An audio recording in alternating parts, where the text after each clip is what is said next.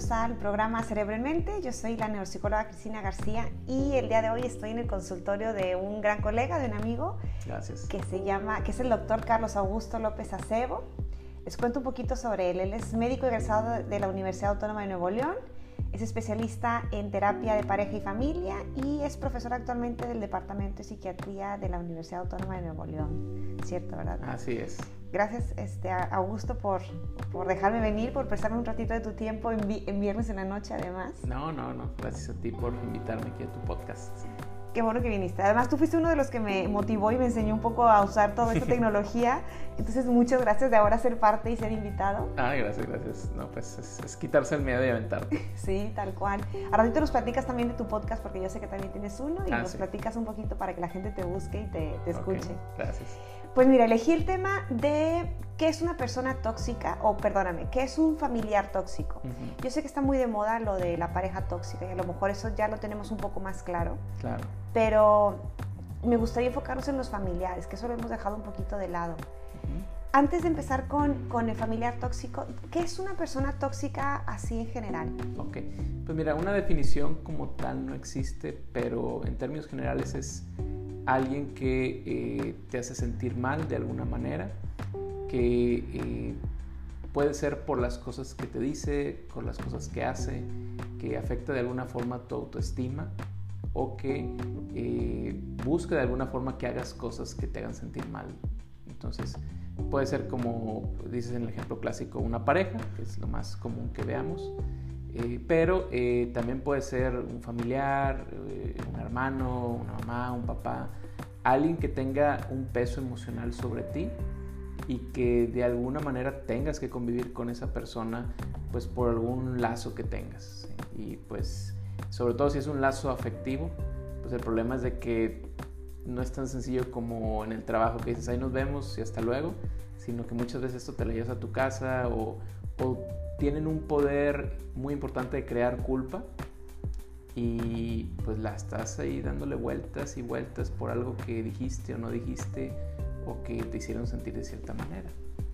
Sí, yo creo que lo que comentas es muy importante porque, claro, en la pareja pues al final la dejas y Ujú. cambias de pareja, ¿no? El trabajo pues dejas al jefe o a los compañeros y cambias de trabajo, pero ¿qué haces con la familia, no? Yo creo que es- es súper importante por los lazos y por, por el valor que tiene la familia en una cultura como la nuestra. Sí, sí, es, es, es incluso hasta mal visto. Digo, me ha tocado ver gente que, por ejemplo, empieza a distanciarse sanamente de la familia, porque a veces es necesario, y que eh, la misma sociedad o la misma gente le dice, es que dales otra oportunidad, mira, es que acércate, es que es, es tu Es familia. Es tu mamá, es tu y mamá. Es, que es el único papá que tienes. Exacto, sí, pero no saben que la historia de esa persona tal vez es muy diferente a la mía o a la tuya, donde pues no es como un enojo, donde nos distanciamos un poco y nos arreglamos, sino es una serie de cosas que han pasado a lo mejor por 30, 40 años en tu vida y que dices, yo ya sé cómo son y cada vez que doy una oportunidad a tal o cual persona, pues eh, si me acerco demasiado me empiezo a sentir mal, me empiezan a hacer sentir como que no valgo o empiezo a dejar de hacer cosas. Entonces hay que ver si esa persona ya identificó que es un patrón que no va a cambiar y que no tiene que cortar los lazos al 100%, pero a veces tiene que mantener una distancia sana. ¿sí? O sea, hay gente, por ejemplo, que dice, yo desde que me salí de mi casa me llevo muy bien con, con mi mamá. ¿sí? Y a veces las relaciones mejoran muchísimo por eso, porque pues son otras cosas que se activan cuando eh, tú como mamá a lo mejor tienes a tu hija dentro de la casa, pues a lo mejor las reglas que tú pones son como, como si fuera una niña chiquita, a lo mejor ya tiene 30, 40 años la persona y, Ya no aplican. y ya no aplican, pero lo sigues aplicando de la misma manera. Entonces eso puede hacer que la persona se sienta mal, que se sienta eh, que tiene que estar luchando constantemente con, con- con su mamá a lo mejor. Y cuando pues ya se sale de ahí, pues mágicamente las cosas mejoran. ¿sí? Entonces son patrones interpersonales que tenemos por ahí que pues, se activan y se desactivan dependiendo de la situación. ¿Quiénes pueden ser familiares tóxicos? ¿Solo las personas de, de tu familia nuclear? Eh, pueden ser familiares nucleares, familia extensa, o sea, puede ser cualquier persona que, como te digo, tenga algún poder muy afectivo sobre ti. ¿sí? A lo mejor puede ser un tío una tía que eh, conviviste mucho con ella de, chiquito, de o que es tu padrino, o, que, es, alguien así muy importante en tu vida, no es así como cualquier tío. Exacto, sí. Y que eh, pues lo que te diga realmente te mueve, digo, a lo mejor puede ser que yo, no, lo que me dice la gente en general no me afecta, pero si me lo dice tal persona, me, me mueve, me carcome, es, es pesado. Entonces, no tiene que ser familia nuclear, que la familia nuclear pues generalmente son, los definimos como papá, mamá, hermanos, eh, que son los que viven o los hijos, casa. pueden ser tóxicos también. O tus hijos también, exactamente. Pero eh, sí es importante ver que puede ser cualquier familiar que para ti signifique algo significativo, hablando de familiares tóxicos. ¿Cómo sé si yo soy un familiar tóxico, por ejemplo? O sea, no solamente verlo en el otro, también saber que la gente que nos escuche, o, o yo, o cualquiera de nosotros, saber poder detectar si nosotros somos tóxicos para alguno de los miembros de nuestra familia. Claro. Fíjate que es muy buena pregunta porque es algo muy difícil de darte cuenta, porque generalmente tú te ves, o cuando es alguien, un familiar tóxico, se ve como una víctima o como alguien que está haciendo algo muy desinteresado por el otro lado y que no es, eh, no lo entiendes. Por ejemplo, es que te digo, que te ves mal con, con esa ropa, pues porque te aprecio. Porque te quiero. Porque te quiero, sí. O sea, como, como una justificación de nuestras conductas. Exacto, sí. Y a lo mejor sí hay una muy buena intención atrás de eso, pero eh, para el otro lado le puedes estar afectando su autoestima, le puedes estar afectando su independencia. Como te digo, a lo mejor ya es una persona pues que quiere vestirse de cierta manera y que dice, oye, pues incluso este, tengo los medios o eh, esto no es una cuestión de edad. puede, hay, gente que, que veo aquí que dice, no, este, pues yo tengo 45 años, pero eh, yo fumo y, por ejemplo, si veo que viene mi papá, yo tiro el cigarro. O sea, hay gente que todavía depende bastante de la aprobación de sus padres. Entonces, si tú eres una persona que eh, generalmente criticas si eres una persona que generalmente dices, bueno, pues yo no tengo filtro, eh, a mí me gusta ser... Decir soy súper sincera. Soy súper sincero, sí. Pues es importante revisar qué tanta gente se ha ido alejando de ti también. Y si la gente se aleja de ti, tú dices, es que es porque no aguantan. Bueno, ahí son algunas señales que te pueden hacer pensar y decir, bueno, a lo mejor no es que no aguanten, a lo mejor es que mis comentarios son muy duros. No son los otros. No son los otros, sí. Pero es difícil porque generalmente uno se ve como con una buena intención al decir esto. Entonces ese es el problema, es como tiene que venir un tercero.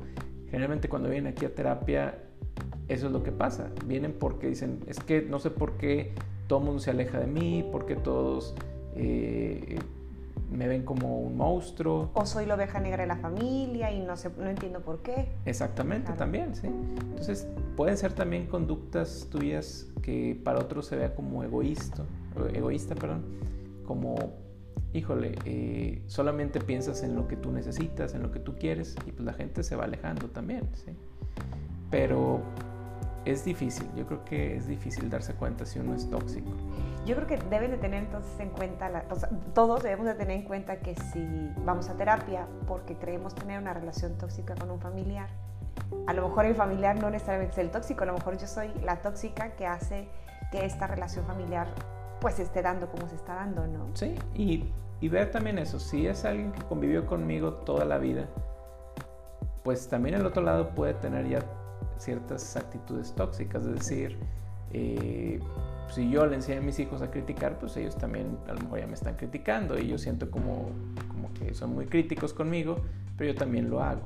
Entonces, los patrones familiares se van heredando por lo que vamos viendo, por lo que vamos escuchando y puede pasar que pues sea un problema familiar incluso.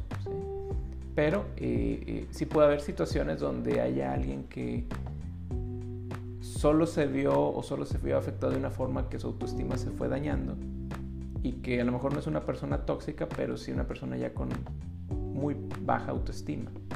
Y eso a fin de cuentas eh, pues viene muchas veces por padres que son muy estrictos, muy críticos, que te enseñaron o te dijeron tienes que ser perfecto, muy devaluadores, sí. Entonces, estas personas buscan una perfección que nunca se va a lograr y si no lo logran, pues tienen ahí al padre lo que llamamos introyectado, es decir, la vocita de tus papás diciéndote, ves, no lo, no lo lograste, no está bien, es un mugrero. y que luego lo repiten con sus propios hijos. Exactamente, sí. ¿Se puede ser tóxico, por ejemplo, un, un, hermano puede ser tóxico para un u otro hermano, pero no para el resto? O sea, ¿se puede ser tóxico para un familiar, pero no para los demás? Sí, eh, aquí tiene mucho que ver cómo te llevas con otros. Eh, por regla general, eh, pues una persona difícil generalmente es difícil con todo mundo. Entonces, eh, pero igual puede haber alguien que te aguante un poquito más, puede haber alguien que tenga más capacidad de, de, escucharte esa, esa, toxicidad y pues va a estar ahí para ti. Pero eso no quiere decir que tus comentarios no sean duros. Entonces hay, gente que aguanta mucho. Entonces sí, puede ser que alguien diga, bueno, pues yo me llevo muy bien con mi hermano, eh, pero con el resto de la familia no. Y puede ser por eso mismo, porque a lo mejor mi hermano, uno, eh, tiene más capacidad de aguantar lo que digo. Eh, a lo mejor yo estoy siendo de una forma diferente con mi hermano, por algo que me identifico. A lo mejor soy menos crítico porque no me gusta cómo fueron críticos conmigo, pero aún así sigo siendo críticos con los demás. hay muchos factores, pero sí, puede ser algo muy específico con alguien. ¿Qué, qué hace, qué causa que tengas una relación tóxica con un familiar? Generalmente, eh, como te digo, lo primero es un lazo afectivo. Un lazo afectivo quiere decir que a esa persona le doy eh, cierto poder o cierto valor importante, eh, para bien o para mal. Es decir, en una relación sana, pues ese poder puede ser que me den un consejo y, yo escucharlo y seguirlo y sea algo positivo. Pero en una relación tóxica eh, no vienen como consejos, muchas veces vienen como órdenes. Entonces... Eh, o críticas, como decías, o, críticas, en lugar de un consejo decir, oye, sabes que se te vería mejor esta camisa, es, algo más como eh, te vestiste con la luz apagada o qué mugrero es algo muy duro. ¿sí? y Aparte, pueden ser los que dan consejos, pero van más como una orden. Es decir, si no lo hace puede haber una molestia, aunque te lo esté diciendo de buena manera. Es decir, alguien que respeta la individualidad de otras, de otras personas, lo quería, te doy este consejo, pero allá tú, allá tú y, y, no me molesto. Sin embargo, en una relación tóxica es, eh, mira, cámbiate esa blusa, este te lo aconsejo. Y si no, es, no, pues no me hiciste caso, pues para qué te digo cosas. Y, o sea, a fin de cuentas va a cierto grado de control. ¿sí? como, como, si fuera manipulación. Sí. Entonces hay mucha manipulación en las relaciones tóxicas, hay mucha evaluación y, y eso también puede generar pues igual patrones que se heredan. Es decir, si yo vi esto como una realidad, una, perdón, una, un día a día de mi realidad, pues así voy a hacer con otras personas y así voy a hacer con mis hijos y eso va generando también pues que yo me vuelva alguien tóxico. Esta pregunta yo creo que es un poco difícil y me imagino que depende de cada caso, pero imagínate que yo tengo una relación tóxica con mi papá. ¿Qué lo causó? ¿Es su culpa? ¿Es mi culpa? Este, no sé si haya como una respuesta o dependerá de cada caso.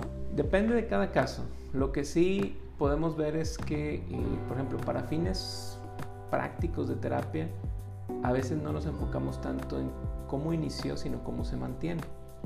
Es decir, por ejemplo, eh, qué cosas haces tú para que eh, esa relación se mantenga de esa forma, si es, pues no me alejo lo suficiente o no pongo límites o nunca le o le busco, le contesto. Le contesto, me engancho. o sea, cosas que tú también hagas y no porque digas, oye, pues es tu culpa, no, es mantenemos ciertas cosas y no nos damos cuenta. Eh, por ejemplo, eh, recuerdo una persona aquí que me decía, es que eh, mi papá siempre que se pelea con mi mamá, me habla para decirme que, que, está, que se enojó con mi mamá y me llama por teléfono y me empieza a contar todo. Entonces, ¿Cómo se mantenía esto? Pues esta persona nunca le decía, sabes que no me hables de eso. así de sencillo. Entonces lo escuchaba y esta persona lo que pasaba era, pues, se sentía mal, se sentía triste, se sentía... Con responsabilidad. Con responsabilidad, a veces con ganas de ir y, ser intermediario. Entonces, un consejo muy sencillo fue, pues dile que ya no te hable de eso. ¿sí? Y a lo mejor se va a enojar, se va a sentir, pero le puedes decir, háblame de cualquier cosa, pero no me hables de las cosas cuando ustedes no están bien. Y dicho y hecho, intentó esto y le funcionó de maravilla. Entonces, hay cosas que mantenemos por no decir no. Otra de las cosas importantes es que en una relación tóxica nos da miedo decir no por las reacciones del otro lado. A veces es con justa razón, a veces sí, si decimos no puede haber un problema muy grande, pero a veces es porque no lo hemos intentado. Entonces, el decir no también es parte de poner límites. Y a veces los no pueden ser suavecitos y te hacen caso, y a veces tienen que ser más fuertes y un poco más enérgicos eh, para que puedan funcionar. Bueno, ah, también siempre al, al principio de, de, cualquier cambio, siempre el resultado inmediato es, es peor, ¿no? Pero con el tiempo va mejorando. Sí. También no es así como dije no y ya se solucionó mágicamente mi relación tóxica con mi familia. Sí. Es un proceso. Y tienes que lidiar con la culpa. O sea, yo creo que eso es otra de las cosas, como te digo. En una relación tóxica uno aprende a sentirse culpable de lo que me digan y de lo que yo digo. Entonces, cuando alguien está poniendo límites, como dices, y buscando esos cambios, me voy a sentir mal. ¿Por qué? Porque estoy acostumbrado a yo ceder o yo a, reaccionar de cierta manera. Entonces, cuando yo empiezo a decir, por ejemplo, el no, o sabes que no hablemos de ese tema, o eh, simplemente no voy a ir a la reunión para no meterme en problemas y nos hablamos más del ejército. O sea, todas estas cosas van a generar culpa, van a generar esa sensación de, esto no está bien pero es más que todo porque no estás acostumbrado a hacerlo. En el mejor de los casos, puede haber en otros donde las personas pues sí busquen que te sientas culpable y ahí es donde tienes que trabajar otro tipo de estrategias para convencerte de lo que estás haciendo está bien. Independientemente de lo que te diga tu familiar. Exactamente, sí. porque eh, imagínate que eh, eh, te estén pidiendo algo que tú digas, es que esto yo ya no tendría que hacerlo. ¿sí? Por ejemplo, eh, había una persona que decía, es que yo todos los días tengo que ir en la noche eh, a, revisar si está la casa cerrada de mis papás. no eran unas personas grandes, tenían este, 60 eh, años, no, tenían ninguna enfermedad, ninguna cuestión. pero, era su responsabilidad. Era su responsabilidad, dice, y yo ya tengo una familia y vivo en el otro extremo de la ciudad. Entonces todos los días tenía que hacer esto porque si no me generaba culpa. Entonces, esa parte se tuvo que trabajar y sí hubo molestia, parte de los papás, ¿sí? pero pues es parte, como dice, la resistencia al cambio de, todos, tanto de él como de los padres, y que fue pasando, se fueron adaptando. Entonces, las cosas de una u otra forma cambian, pero el cambio que uno promueve muchas veces pues requiere esfuerzo. Es válido, vaya, ¿qué hacer cuando se tiene un familiar tóxico? ¿Es válido recomendarle a alguien una, mantener una distancia sana, o sea, alejarse lo suficiente? ¿Es, válido aconsejar eso? Sí, yo creo que todo debe ser gradual. Empieza por marcar ciertos límites, por decir qué te gusta, qué no te gusta. Si te hablan de cierta manera, decirles, sabes que no me gusta que me hables de esa manera, si no lo has intentado. Y de ahí irle subiendo el volumen, como dices. Si llega un punto en que hay gente que se se la pasa de maravilla con su familia cuando dice, ¿sabes que Los veo una vez al mes. Y Pero los veo súper bien. Y los veo súper bien y estamos unas horas. Hay gente que dice, yo voy a visitar a mi familia eh, que vive en otro estado y yo sé que los cuatro días que los visito estamos bien, pero si estoy un quinto día, ya, es un desastre. Entonces yo ya sé que debo estar tres, máximo cuatro días y eso es lo suficiente para que estemos bien. A veces así es. Si se puede, obviamente, pues hacer una terapia, trabajar esto para que sea más... Pero hay veces en que eh, si es difícil uno solo convencerte a ir a terapia, uno mismo. Ahora imagínate toda una familia y que no todos estén de acuerdo. Entonces tienes que buscar a veces soluciones un poquito más prácticas, lo que te sirva a ti. Lo ideal sería eso, una, unas sesiones en familia que ayuden a reestructurar cosas. Pero hay veces en que no se puede y quien tiene que trabajar y buscar recursos eres tú. ¿Cómo cómo alejarte de un familiar sin alejarte del resto de la familia. Imagínate que tu familiar tóxico es un hermano, cómo alejarte de ese hermano sin alejarte del resto de tus hermanos, de tus papás. Es, a veces es complicado, ¿sí? ¿Por qué? Porque eh, te digo, la misma familia a veces busca el entender qué está sucediendo. A veces es bueno hablar con la familia y decir, voy a poner una barrera con tal persona, con, con, mi hermano, con mi hermana, por esto que sucedió. Me gustaría que lo respetaran, tratar de hablar para que la familia entienda y que pues no sea una situación, como dices, de, de todo o nada. Y cada caso es diferente, pero hablar con tu familia, explicar qué es lo que está sucediendo, tratar de buscar comprensión, tratar de eh, que te entiendan por qué lo haces es bien importante. O sea, no nada más como eh, nos desaparecimos o lo hicimos por, por, ya no vernos. ¿Qué pasa con... Imagínate que, que, yo tengo 18 años y mi relación tóxica es con mi mamá. ¿Qué pasa cuando no me puedo alejar porque vivo con ella, porque dependo de mis papás? Este, ¿Qué se recomienda ahí? Claro, ahí como te digo es trabajar muchos tus recursos personales. Es decir, si yo ya vi que eh, este es un ambiente donde eh, por alguna razón, digamos, no se puede cambiar nada, pues estamos viendo el peor escenario. Claro. ¿sí? Es un poco buscar qué recursos tengo, uno, para mantenerme sano en esa casa, sin, sin que mi salud mental se vaya hacia abajo. A veces es pues, tener una relación cordial, tratar de hacer lo menos posible. A veces es buscar planes a mediano plazo. ¿sí? ¿Sabes qué? Pues voy a ir ahorrando para irme a vivir con una tía o para irme a vivir con tal persona, ¿sí? o sea, ir viendo qué cosas sí tengo e ir haciendo, ¿sí? porque a veces eh, los recursos pueden ser muy limitados, pues con esos trabajamos. A veces puedo tener desde el principio una tía y que me puede acoger en su casa, pues adelante, ¿sí? entonces tienes que ver qué, con qué cuentas y luego empezar a subir un poquito el nivel.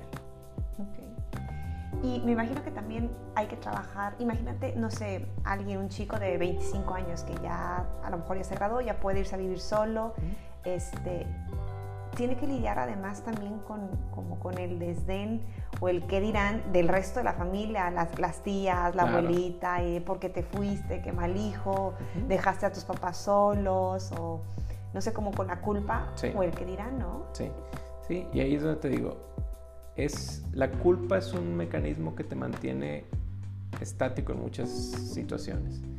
Y a muy manipulatoria. Muy manipulatoria, exactamente. Y en, por ejemplo, en, pues en otras culturas, por ejemplo, en, en, en, Estados Unidos lo vemos muy seguido. O sea, se van desde muy jóvenes, se van a hacer su vida y se van a universidades, se van a otros lados. Y está bien visto. ¿sí? O sea, no es una cuestión de que algo sea mejor que otra cosa. Es algo que es muy de nuestra cultura, el que eh, permanezcas un tiempo con tu familia, lo más que se pueda, eh, que incluso aunque ya estés teniendo un sustento, sigas ahí. Entonces, sí se puede ver mal, pero ahí es donde tú tienes que trabajar tus recursos, es decir, qué decirte a ti mismo para que eso lo más que se pueda a lo mejor te incomode, pero no sea algo que o te mantenga donde no quieres estar o que eh, si lo haces te cause culpa y no puedas dormir, sientas ansiedad. Estés a gusto donde estés viviendo y te, mejor te regreses. Exacto, entonces es trabajar tus recursos, es trabajar y decirte por qué lo hice, por qué es buena idea, eh, porque aunque me digan esto es diferente, porque pues simplemente tú estás viviendo una realidad diferente a la de tus padres, ¿sí? y tus padres viven una realidad diferente a los de los suyos, entonces son generaciones diferentes que aplican cosas diferentes. Y ahora para, para mejorar la relación, lo ideal sería como terapia familiar, ¿no? O al menos terapia, no sé, tú con tu papá, tú con tu mamá, sería como lo ideal. Si no, no se puede, pues tú sabes, de por si no quiere venir a terapia, uno en individual menos con la familia. Se puede que uno en individual arregle una relación tóxica, aunque sea solo yo y no con mi familiar. Sí, eh, muchas veces, como te digo, es volver a ver un poco cómo mantengo eso. ¿sí? Si hay algo donde a lo mejor eh, yo también, como decíamos hace rato, puedo estar siendo algo ya tóxico, puedo estar siendo yo también hiriente, donde a lo mejor hay cosas que las pudiera decir de una manera diferente, porque a lo mejor no menciono decirlo de otra manera. Entonces hay gente que, que cuando inicia la adolescencia y empieza a conocer otras casas, que empieza a ir a, pues empieza a ir a casa de comparar. mis amigos, comparar, y dice, ah, caray, ¿por qué aquí no se están gritando? Sí, o sea, me acuerdo mucho una paciente que un día me dijo eso, dijo, hasta que empecé a ir a casa de mis amiguitos, me empecé a dar cuenta que la gente no se tiene que gritar, decir cosas, eh, fue, fue, fue, un, fue, un, shock porque primero pensé que ellos eran los raros, pero cuando empecé a ir a más casas y vi que no era así, pues dije, ah, caray, entonces es mi casa la que es un poco diferente, ¿sí? Entonces, primero que nada es ver eso. A veces vives en algo que está en tu día a día y lo consideras normal y tus respuestas van a ser así. Entonces tienes que analizar cómo es que estoy yo también siendo algo tóxico o cómo es que mantengo esto y de esto que puedo cambiar. Pues bueno, Augusto, muchas gracias. ¿eh? No, de nada. Cuéntanos un poquito de tu podcast. ¿Cómo se llama? Bueno, eh, mi podcast se llama Mente Plus. Es eh, un podcast eh, que va a todos los temas también de salud mental. algunas veces hacemos algunos reviews de algunas películas también con el tema de, de la salud mental.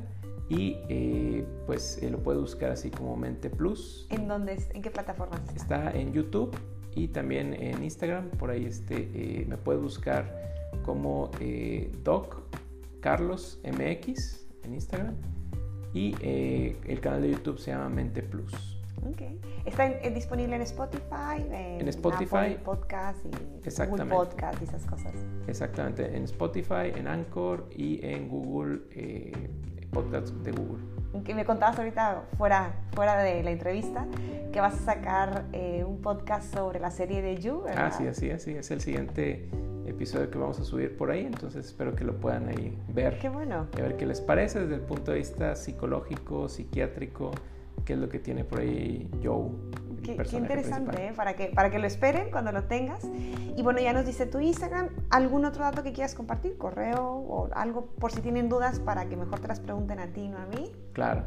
Claro, este, eh, pueden contactarme ahí por, por Instagram, pueden mandarme algún mensaje, sí, en Doc Carlos MX y eh, ahí puedo este, responder los mensajes. Ok, muchas gracias, Carlos. Gracias. Y le agradecemos mucho a su invitado por su tiempo. Y bueno, cualquier duda que tengan, nos contactan a nosotros o contactan directamente al doctor.